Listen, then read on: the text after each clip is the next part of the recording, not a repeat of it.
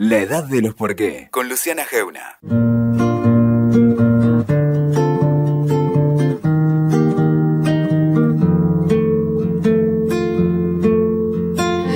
El periodismo tiene sentido si con sus crónicas puede contar las marcas de cada época.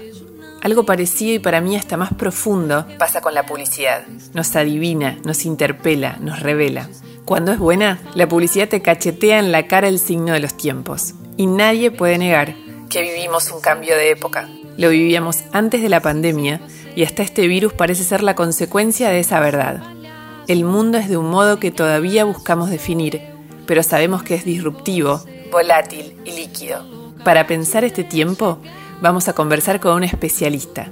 Es Carlos Pérez, presidente de BBDO Argentina y uno de los 20 creativos más influyentes de la década, según Adlatina, la publicación más prestigiosa de marketing. Bienvenidos a la de los por qué. ¿Cómo estás, Carlos? Buenas tardes. Hola, hola, hola, ¿cómo estás? ¿Todo bien? Muy bien. Muy bien. Bueno, insuperable ya, no. no, no, no, no, no, sería una palabra que aplicaría, digamos, pero bueno, sí, sí, sí. Y, y, las listas, las listas de las, personalidades y más influyentes y todo eso, los, los famosos listicles, como se habla en, la jerga periodística, este, eh, digamos, global, también están llenas de, errores a veces, y este es uno. Así que. Ah, bueno, eso, lo discutimos, pero es algo. en, periodismo, en televisión, ahora solemos decir mucho eh, que las estrellas son justamente una marca de otra época, que ya no, no, no, es de siglo XX hablar de estrellas. ¿Qué de acuerdo. Em, sí. Sí, sí, súper, súper. Y también, si querés, se puede conectar con, con la publicidad eso. Exacto, eso te iba a preguntar, en esas listas o en esas, esas estrellas de la publicidad, ¿es lo mismo? Y, a ver, lo primero que podría decirte es, si vos mirás el siglo XX y cómo las, las personalidades o las celebridades aparecían en, en, la publicidad, vamos a hablar así, digamos, lo que nosotros consumimos como personas de a pie en, el mundo, cambió radicalmente. Vos mirás eh, publicidades, no digo ni, de los 50 o los 60, sino 70, 80 y 90. Creo que el peso de la, de la, de la celebridad era, era, era, completamente diferente. Era lo que en la jerga se llama endorsar, ¿no? Era, bueno, si esta personalidad usa este producto o compra este, mejor dicho, prueba este producto eh, o usa este servicio, bueno, eh, entonces puede llegar a ser para mí. Había como una transferencia de ahí simbólica entre, entre una celebridad y una persona. Y hoy, si vos lo ves, cuando aparecen las celebridades, en, por ejemplo, en nuestro país, que creo que lo hace muy bien, de hecho, la publicidad argentina, la celebridad aparece desde un lugar muy, muy, te diría, humano, no desde el lugar de celebridad. Eh, te diría que no aparecen desde el lugar del estrellato, sino que generalmente a las celebridades le pasan cosas y eso es lo gracioso. En algún punto aparece lugar humorístico, desde el lugar humano, desde el lugar emotivo. Y eso tiene que ver con que la celebridad, como dijiste vos, por lo menos para mí, dejó de tener peso como estrella en sí mismo. No, no, lo compro. Más allá de que está demostrado, todo lo que tiene que ver con marketing, que hoy la gente le da cada vez menos importancia a lo que una personalidad pueda decirle eh, desde el lugar del producto, ¿no? Eh, ¿Y, por qué? Porque creo, te iba a decir esto también, eh, porque es, discutible en algún punto, porque hay como una... yo suelo decir que ya tenemos un siglo y medio de publicidad encima, como sociedad, como civilización, y, y, aprendimos todos los trucos de la publicidad, ¿no? Los trucos del mago, y sabemos que, hay como una relación y un contrato tácito que se firma eh, con, la marca, en donde decís, bueno, yo sé que esta persona fue contratada para poder decir esto, ¿sí? Em, con lo cual me parece que es fantástico, lo aclaro, porque yo creo, siempre eh, digo que la tecnología y el devenir y la dinámica de la información ha permitido una, una, una relación mucho más inmediata y mucho más transparente en todo sentido, y que lleva, por ejemplo, al hecho de que si yo voy a poner a un personaje en una propaganda, lo hago desde un lugar en el que digo, bueno, desde la marca, vamos a poner este personaje y vos y yo sabemos que esto funciona desde un lugar transaccional. Pero lo vamos a hacer de una manera lo suficientemente ingeniosa, por decir algo, emotiva, graciosa, como para pasar un buen momento y saber que lo que está en juego acá es la presentación de un producto o un servicio. Eh, y creo que también, digo, y, mira qué curioso, eso te lo estoy hablando desde la comunicación tradicional. Después vos vas a, a las plataformas sociales, a las redes, y surgieron, digamos, lo que podría llamarse como la evolución de esto, un nuevo género que son los influencers. Que es que te iba a decir eso, porque en realidad es como si se hubieran multiplicado masivamente esas celebridades, entre comillas. Sí, totalmente, totalmente. Digo, eso también tiene que ver con el, con el hecho de que, eh, bueno, la redefinición de estrella, ¿no? Y, lo que la plataforma ha traído, que, que para mí, bueno, es, es un doble clic mucho más grande que podemos hacer ahí que no tiene que ver solamente con la publicidad, ¿no? Pero es como, mira, hay un, lo primero que se me viene a la mente es eh, un disco de los decadentes, los auténticos decadentes, que célebre ya, que es eh, Cualquiera puede cantar. Sí. Y, en él cantaban, muy buen disco de los decadentes, a pesar de que es una banda que no, particularmente no es de mis favoritas, pero todos los temas están cantados por todos los, los, integrantes de la banda. Y en algún punto es como una metáfora del cualquiera puede ser influencer. ¿no? Había una obra de un artista americano hace unos años que es Todo el mundo tendrá sus cinco, sus cinco minutos de anonimato, eh, eh a, a, Warhol que hablaba de los 15 minutos de fama, porque se ha cumplido eso. Hoy cualquiera puede serlo. Pero bueno, a ver, uniendo los puntos es cae la idea del estrellato y de pronto de la estrella como, como, como, fuente simbólica de transferencia y a la cual yo puedo mirar y admirar y entonces si esta persona toma esta gaseosa, eh, eh, para mí es importante década del 70, del siglo pasado, a hoy que tenemos miles de influencers, donde la relación es muchísimo más transparente y en donde en realidad eh, te diría que es más, funciona casi más por, por una, algo mucho más cercano a la amistad. ¿Viste? Me parece. Sí, al vínculo, como al, vínculo personal. Exacto. Ahora, hay, hay, mm, porque bueno, ese modelo que vos decías, como de los 70, o que, por ahí yo, yo soy más como de los 90 entre el consumo publicitario, todavía lo tenés, tenías un rastro de que, bueno, esos modelos medio perfectos. Em, pero ¿hay, ¿hay realmente verdad en esta cosa que tenés ahora del vínculo? Esa, esa persona que se te aparece como referencia, sea un influencer, sea quien sea, que la búsqueda, vos decís un poco esto, bueno, es, más una amistad, es como ver en la publicidad cuando aparecen, vos ves más su realidad, su vida íntima. ¿Es verdad eso? ¿Hay, hay verdad en eso? La publicidad siempre y la comunicación se movió dentro de lo que se llama lo verosímil. ¿no? Es lo suficientemente, cercano a la verdad como para que sea creíble, lo suficientemente lejano de la, de la verdad como para que también eh, esté cerca del deseo, ¿viste? ¿Por qué creemos en, el arte o en, digo, para no morir de realidad, ¿no? Esto lo decía Galeano en algún punto. Eh, eh, hay, como un orden que te diría que lo verosímil, lo verosímil sigue estando como algo vigente. Si me preguntas a mí, yo creo que hoy cada vez más nos estamos acercando al orden de la verdad. Cada vez, afortunadamente. Entonces, si vos me digo, pasa que es un, lo que vivimos hoy y que lo hace complejo, no es que el orden viejo murió y hay uno nuevo, no es que en comunicación el siglo XX, con, comunicación comercial hablo, ¿no? No es que murió el orden viejo y hay uno nuevo que lo reemplazó, no, siguen los dos vigentes, eso lo hace muy complejo y fascinante a la vez. Eh, ¿Viste? Apareció Internet y muere la televisión. No, no, no, no muere. O sea, se resignifica y adquieren pesos específicos y, empiezan a usarse de, de, diferentes formas. Bueno, lo mismo. Yo creo que hay verdad, que cada vez nos acercamos más a la verdad porque es lo que demanda también la gente y ojo, me parece que también las empresas en algún punto. Vos no podés decir algo hoy, durás 30 segundos antes de que alguien te escriba o saque o publique exactamente eh, si vos estás equivocado o no. Eh, sí. Eh, no pasa solamente con una marca, pero las marcas lo saben muy bien eso. Sí, eh, te lo preguntaba porque también pareciera eso como, como si uno se, buscara en las personas, como si no pudieran tener contradicciones, ¿no? Como ser tan cada uno mismo, que está tan claro como es uno mismo, que bueno, tiene que ser uno mismo de modo sostenido en el tiempo, como si eso fuera lo que buscáramos y no, no existieran los matices. Bueno,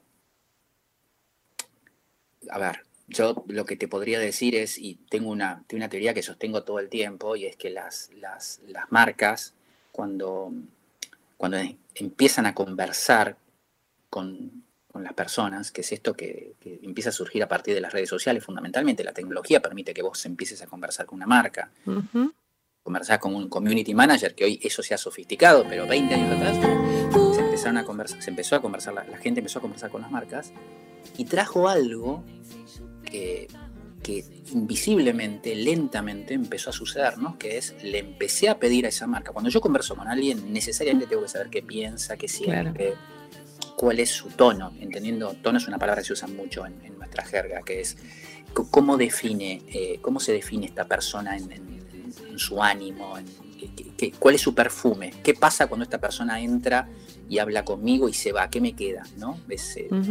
Eh, y eso obligó necesariamente a fijar postura. Hoy lo que ves es eso ya, de hecho para mí, el 2020 es un gran cambio un cambio de estadio y de paradigma en las marcas, porque a ese sujeto que empieza a ser una marca eh, y que empieza a tener un tono que puede ser graciosa, que puede ser seria, que puede ser sobria, que puede ser austera, que puede ser, eh, digamos, bromista todo el tiempo,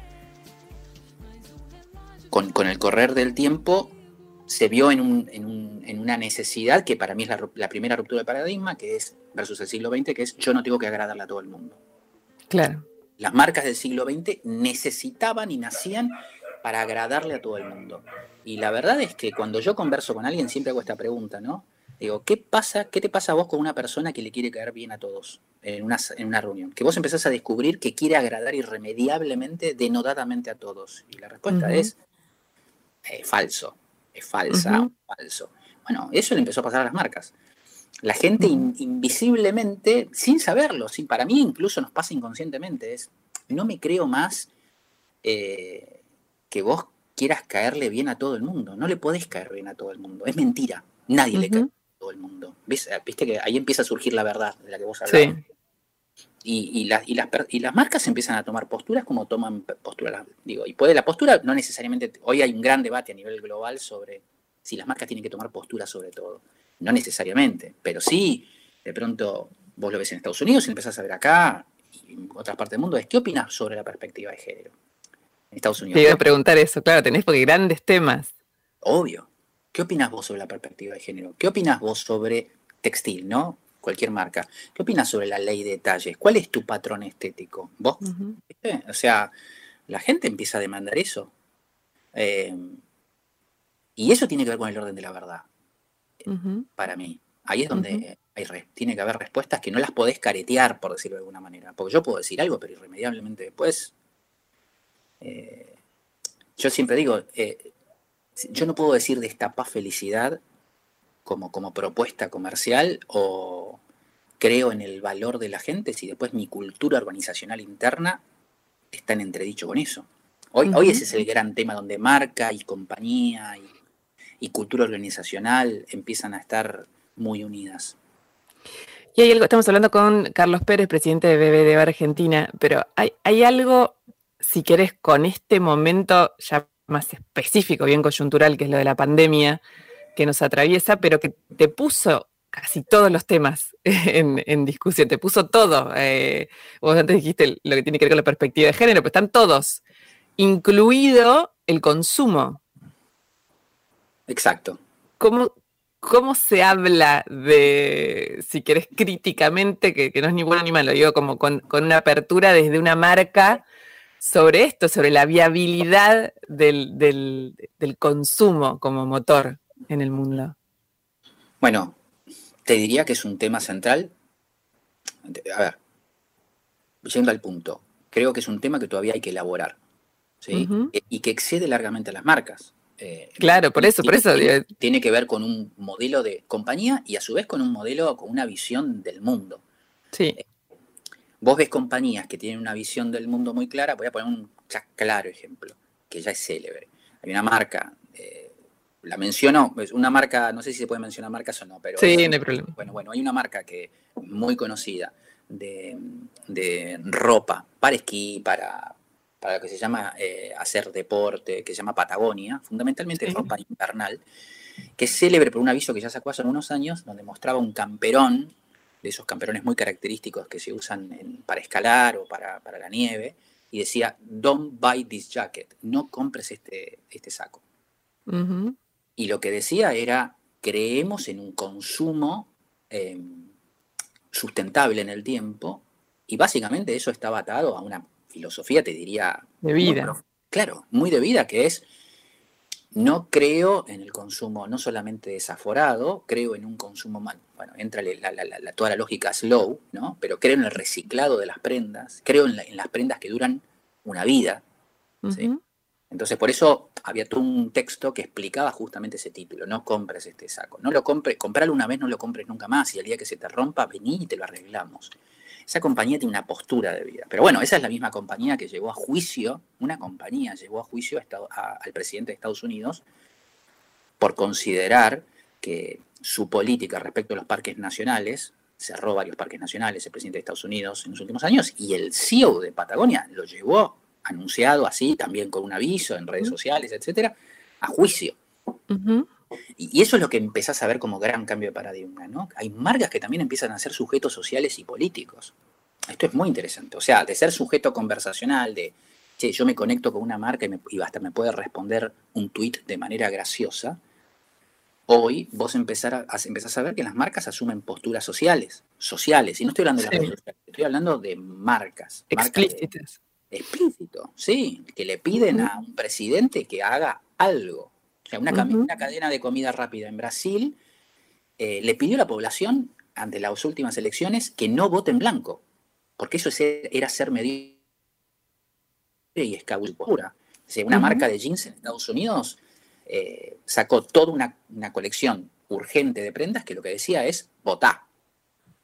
Eh, es, es, muy interesante lo que está pasando. Súper interesante.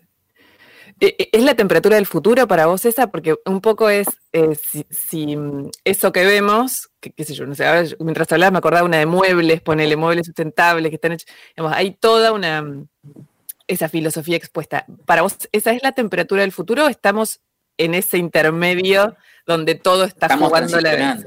Sí, estamos transicionando. Por ahí no, no, no llegué a contestar del todo tu pregunta. Creo que lo que tiene que ver con el consumo se está definiendo, pero la publicidad en realidad es como, si vos me decís a mí, es la última milla para hablar de algo que se habla ahora también en, el e-commerce y en todo lo que tiene se habla de la entrega de la última milla. Bueno, la publicidad es el último tramo de un, de un viaje muy largo que tiene que ver con una definición de un sistema en el cual vivimos, que tiene que ver con posturas de compañías, con la responsabilidad que asumen esas compañías y que después se comunica. ¿sí? Em, yo soy un convencido de que la comunicación no es, lo era en el siglo XX, yo podía construir un castillo en el aire y después necesariamente no tenía que eso verificarse en la realidad. Se verificaba hasta cierto punto. Hoy ya eso ya no es posible.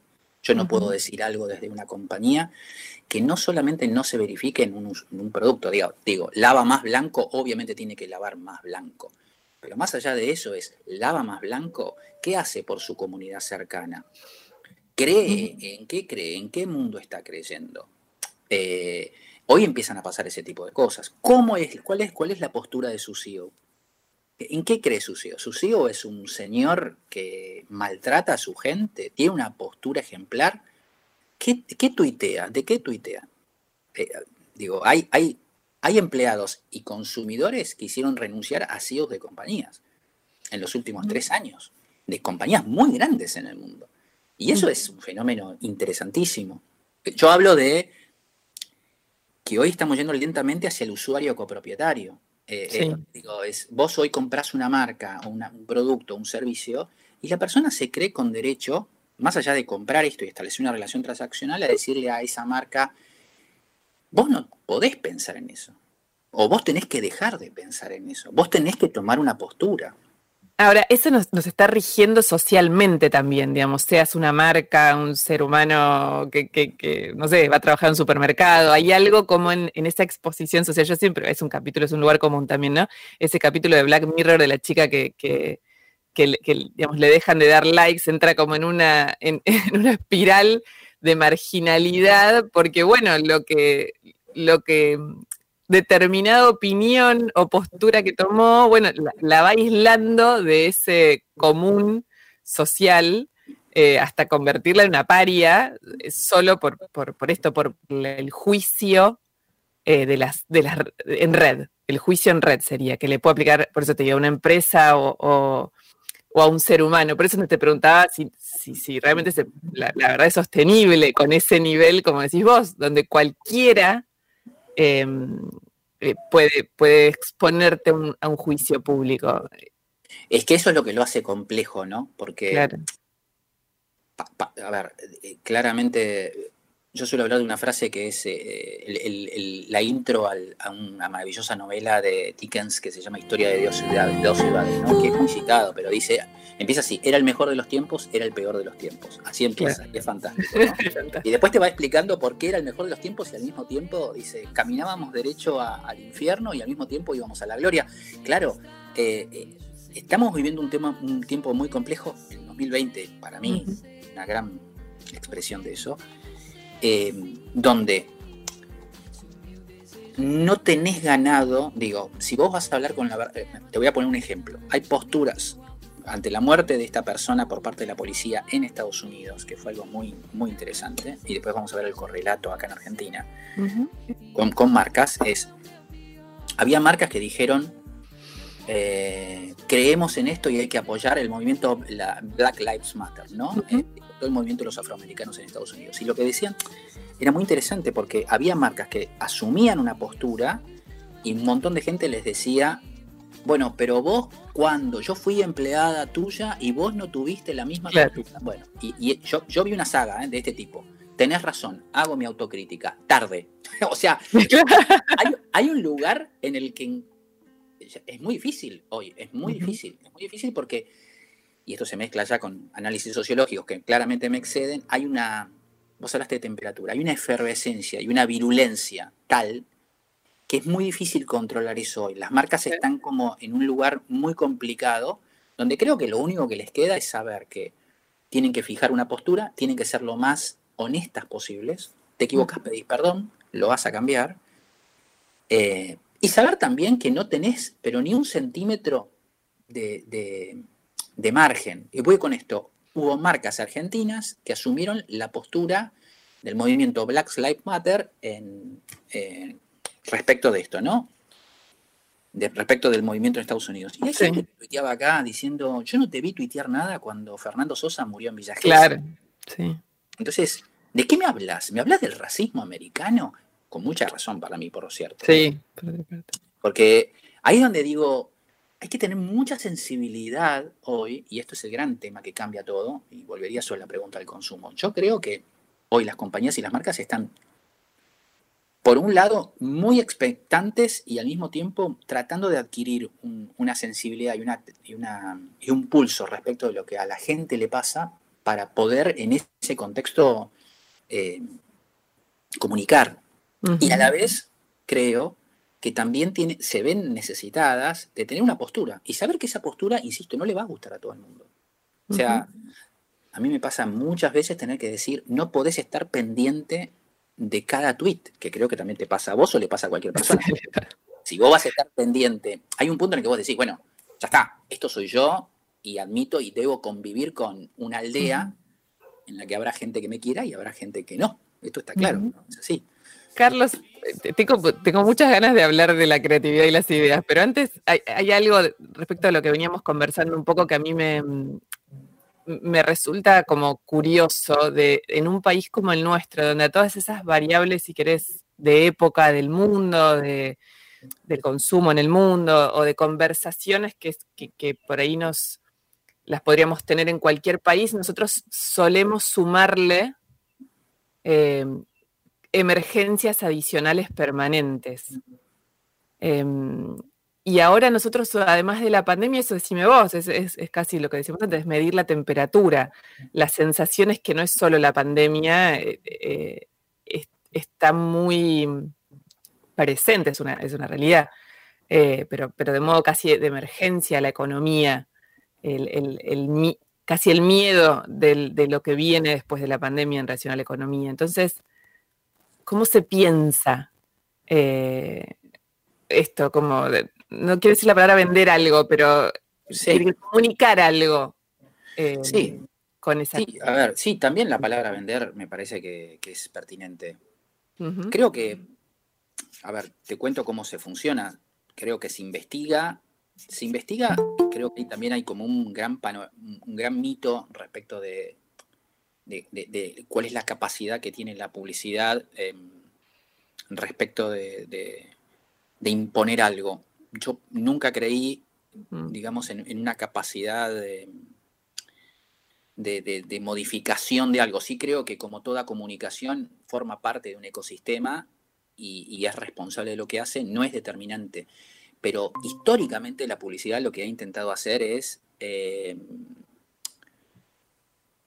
tratar de entender a quién le va a hablar. Y hoy eso es mm, se ha sofisticado en el sentido de sofisticado en el sentido porque se ha vuelto mucho más complejo. O sea, segmentado mucho también, ¿no? Segmentado y volátil. Es decir, antes podría hablar a una audiencia mucho más amplia, no tenía la capacidad de entenderla. Digo, se ha complejizado, pues también la, la tecnología permite que hoy yo entienda qué opina Luciana Geuna y qué opina Carlos Pérez, ¿sí? Mientras antes que por ahí Luciana Geuna y por edades Luciana Geuna y Carlos Pérez entraban exactamente en lo mismo, ¿sí? Y hoy es posible hacer eso. Pero por otra parte lo que está pasando es que Luciana Geuna y Carlos Pérez, el, el, el sentiment, el sentimiento, el ánimo que tenían en marzo del 2020 no es el mismo que tenían en enero del 2020 y te seguro que no es el mismo que tienen hoy domingo a esta hora finales de septiembre, eh, mejor dicho, ya comenzando octubre. Eh, entonces, Argentina tiene como un ejercicio, afortunadamente, o sea, quizás es el lado positivo de eso. Nos entrenó para esta volatilidad. Nos entrenó a cierta volatilidad, sí. Yo puedo dar, me, consta que hay compañías que para este año presentaron hasta seis posibles mm, eh, planes en enero digo, y no tuvieron en cuenta nunca este cisne negro que era la pandemia en algún punto. Después creo que hoy es minuto, casi te diría que es minuto a minuto, es tratar de entender cómo está la gente hoy, asumiendo que la gente es un concepto súper etéreo, pero que sí hay como algo, digamos, eh, la pandemia sí puede ser, a ver, más allá de que yo vaya a comunicar a una audiencia, creo que hoy lo excepcional que está pasando en el mundo es que nos volvió a traer a una era que yo llamo la era del broadcasting, que eso es muy del siglo XX. O sea, antes de la pandemia, nosotros podíamos estar, la posibilidad de que Luciana Gemini y Carlos Pérez se encuentren en un ascensor y puedan charlar de lo que, por ejemplo, vieron ayer en la noche en, televisión, si es que vieron en televisión, o en una redes, era, y de ver lo mismo era altamente improbable. Y durante ya siete meses la humanidad está hablando casi del mismo tema todo el tiempo. Sí. Las, mismas conversaciones eh, a mí me impresiona, porque yo periodísticamente te lo digo, pero, pero es eso, es eh, leo diarios de todo el mundo, nos leo a nosotros, la conversación es la misma cuando, cuando las coyunturas son realmente muy distintas, más allá de que la pandemia nos, nos abarque a todos. Totalmente. Entonces, ahí lo que más allá de que esto sucede, creo que la evolución de un ánimo colectivo en nuestro país se radicalizó en el sentido de tratar de entenderlo. ¿sí? Creo que a una, a una y, eso es lo que vos vas trabajando con cada marca. ¿Y qué se hace? Se trata de hacer, de investigar y a partir de eso ver qué se puede comunicar y qué es, qué es posible o qué es permeable, qué mensaje es permeable y, te diría hasta eh, que ayude o que sea nutritivo en mi caso personal, nosotros hemos trabajado como equipo en los primeros meses y aún hoy bajo la idea de que la responsabilidad de las marcas e, ante este escenario es ayudar, no es de dar mensajes eh, optimistas, de decirle vamos a ganarle al virus como si fuera. Eso es una, es una irresponsabilidad desde mi punto de vista. Eh, digo, una tarjeta de crédito lo que puede hacer es hoy diferir pagos antes que decir estoy con vos ahí es donde yo digo, el mensaje del siglo XX era decirle a alguien, estoy con vos. Hoy una persona no, no, no, está pretendiendo eso. Lo que está pretendiendo una tarjeta de crédito es que le ayuden con, con, algo, diferime el pago, dame algún descuento, por poner un caso. ¿sí? Eh, bueno, y así se aplica todo.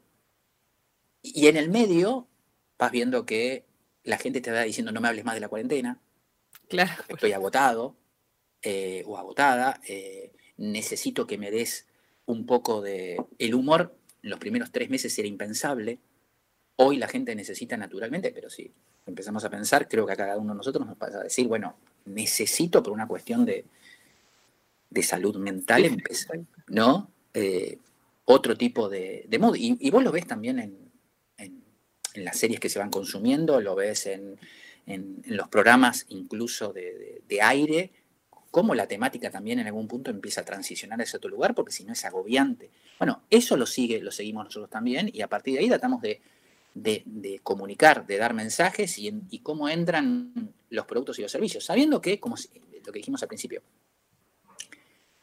yo voy a tratar de contarte una buena historia, una linda historia, asumiendo obviamente que esto tiene, te la está contando una marca, te la está contando un producto, te la está contando. quiere vender. Exactamente. Eh, y, que lo hago bajo ese, bajo eh, ese vehículo. Pero vos y yo sabemos que es así, digamos. Carlos, la política, también los políticos, vender políticos, ¿también es un producto del siglo XX? Totalmente. Totalmente. ¿Y qué se hace ahora con, ese, con esa gente que, se quiere vender? Es un escenario muy complejo también. A, ver, em, creo que también le, eh, va a llegar el... Es un escenario mucho más complejo porque yo me siento mucho más cómodo hablando dentro de, una, de un modelo Digo, todo esto que estuvimos hablando se justifica dentro de, una, de un estadio del capitalismo, para ser muy filosóficos, ¿no? Sí, pero la política entró en una, en una, digo, la idea de la, política como espectáculo, o la política televisiva, por decirlo, el candidato televisivo que era muy noventoso y que después se transformó en un candidato de redes, viró hacia un lugar, te diría, una mutación transgénica, eh, por cierto, todavía hay que tratar de digerir, ¿sí? Porque eh, ahí tiene que ver mucho ya eh, los patrones que, nos trae la tecnología, las redes sociales, lo que ha provocado eso, la polarización, el efecto burbuja, la incapacidad de poder escuchar, los hechos alternativos. Eh, ahí, ahí se, digo, empieza un montón de cosas, ¿no? Digo, es muy interesante. Nosotros acabamos de, vivir un debate, yo veía, veía el debate otro día. Sí. Em, y, en, un, en un momento... de Estados Unidos, no estamos hablando. Exactamente, el debate de los candidatos y, era, era muy revelador, muy interesante como experimento sociológico y de las cosas que se podían hacer. Yo en un momento dado pensaba que iban a hacer un contraplano y en, vez de ver al moderador iba a ver a Steve Carrell o a Jim Carrey porque pensaba que era una, una suerte de sitcom y de reality eh, por lo que estaba sucediendo, ¿no? Y ahí es donde yo te digo que lo podía conectar con las marcas, que le pedís, o sea, valoro todo, valoro más a una persona que, y esto es muy peligroso, ¿no? Valoro más a una persona que pierde el control hoy porque es humana que a la persona que se contiene. ¿sí? Y es una persona que justamente se contiene porque piensa que tiene que seguir ciertas formas. Digo, esto es a donde nos llevó de alguna manera también 150 años de comunicar de una determinada manera en donde lo que yo mostraba no necesariamente era la realidad. Y al mismo tiempo, creo, juntando otra cosa, es cuando yo empiezo a relacionarme de a pares, no demando del otro un rol institucional porque no lo quiero, quiero que sea par. Y ahí es lo que creo que entendió Trump. Trump en vez de decirle a los estados, al famoso Roosevelt, ¿no? a los estados que habían perdido las industrias y decirle a cada uno de esos operarios que quedaron desempleados, por, por, la, por la transferencia de, a Asia de empresas, eh, en vez de decirle yo estoy con vos, se mostró como uno de ellos indignado. Sí. Y eso se transfirió de una manera inmediata, se vio, no fue mensaje, fue, fue irradiado, se sintió. Y yo creo que ahí hay un punto muy bueno y muy malo al mismo tiempo respecto El populismo en ese sentido creo que es muy muy poderoso.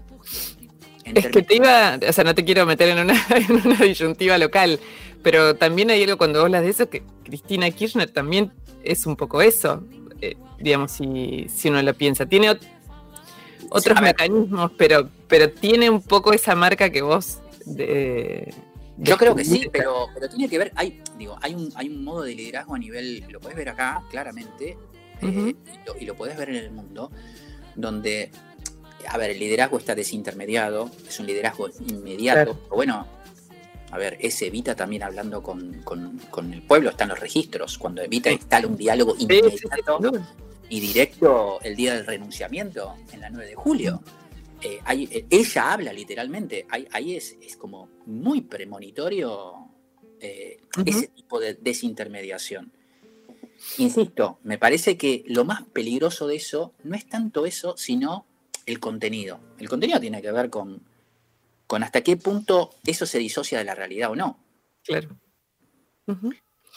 pero, eso tiene que ver con un efecto también de la tecnología. Yo no, hoy no, no, no, no, no, no soy, no creo, creo y me gusta tanto una persona que no me importa si la realidad em, condice con mi creencia. Esto es... El problema del, periodismo, de la publicidad y del mundo. En este Totalmente. Totalmente. Carlos, la última, nos quedamos sin tiempo. yo tenía muchas ganas de, meterte en el terreno de cómo gestionas tus, tus ideas. Em, pero a esta altura de tu vida, digamos, con todos esos índices que te ponen tan arriba, eh, ¿hay todavía un momento de vacío eh, a la hora de que se te tenga que ocurrir una idea y no sé si lo vas a lograr? Mira, eh, cuando yo voy a una, voy, que me gusta mucho ir a, dar charlas a, por ahí a, universidades y gente que está estudiando, siempre cuento que que hay una pregunta que te haces cuando empezás y, encuentro inmediata empatía, inmediata conexión, contacto visual y te das cuenta que a todo el mundo le está pasando esto, que es una pregunta que yo me hacía todo el tiempo, que es ¿yo sirvo para esto? Claro. Porque es así, te lo preguntás, creo que estás tan expuesto. Por ahí probablemente también el periodismo te pasa, ¿no? Estás muy expuesto porque lo que haces es muy fáctico, no hay posibilidad de escaparse. No hay posibilidad de escaparse. Eh, y siempre digo esto, la última vez que me lo pregunté fue ayer. no, claro. O sea, y tengo 50 años en este momento. Eh, y, a ver, hay personas en la Argentina, como por ejemplo Hernán Ponce, que ese sí es un tremendo creativo argentino. Cuando yo le preguntaba esto, me, pareció muy gracioso, porque le digo, ¿cuál fue, ¿cuándo fue la última vez que te preguntaste, yo sirvo para esto? Y me dice, hoy en la mañana, me lo contestó hace poco. Me dice, me senté y creo que también por ahí se conecta con el actor que dice el día, ¿viste esa famosa frase que es el día que no me ponga nervioso cuando tenga que salir a escena? No, ese es, cierto, es comparable, pero bueno, el, creativo tiene un, imperio mucho más, una dictadura más fuerte que es la de la idea, la de, la de lo distinto permanentemente. El actor, bueno, es el talento de representarlo, el periodista lo resuelve con oficio, si querés. Pero eh, también, pero no, no, pero también, sí, pero es un oficio en la creatividad. ¿eh? Sí, sin duda, pero... Es un, es un oficio que vos con el tiempo empezás a darte cuenta que tenés herramientas mentales y tenés, tenés un, digamos, te iba a decir, una, a veces tenés una caja de herramientas y a veces tenés un botiquín. digamos, a ver, en función de los tiempos y en función de lo que, lo que sea, tenés la capacidad de poder salir adelante eh, con, ciertas herramientas. Em, y, después también tiene que ver con, no sé, con cómo quieras denominarlo, la musa, el azar, eh, el talento para, que eso sea mejor o peor em, en, un, en, un, día o en otro. No es lo mismo. No es lo mismo. Hay un factor humano, claramente. A mí no me deja de atrapar la idea de, que me parece uno de los fenómenos más genuinos que salió en nuestro país, que es el trap, y ver las batallas y los raperos y, los MCs. Mi hijo me lleva a eso y me, afortunadamente encontramos. Pero digo, ellos te dicen algo, es muy interesante. Las mismas personas haciendo una batalla hoy la hacen seis horas después y sale completamente diferente. Y, hay algo también ahí de. Y tienen oficio también. Tienen la capacidad de poder rimar y saben y tienen un ejercicio y un, un mecanismo mental que les permite hacerlo. Y vos lo mirás de afuera y es cómo hacen. ¿Cómo pueden hacer? ¿Con qué eh, repentización tienen la capacidad de hacerlo? Y creo que a veces yo me he encontrado con la misma pregunta cuando me la hacen a mí. Y entiendo que en realidad vas desarrollando como literalmente un músculo en tu cerebro. Eh, eso. Y creo que también le pasa al periodista en algún punto. Eh, Sí, sí, sin duda. Y la, y la última, tenés, es una pregunta pava, pero típica y a mí me, siempre me entretiene. ¿Tenés un lugar donde en general las ideas, una situación donde las ideas se te presentan fácilmente? Las ideas no estás más construidas, sino como que de repente tenés algo en la cabeza dando vueltas unos días y, y se aparece.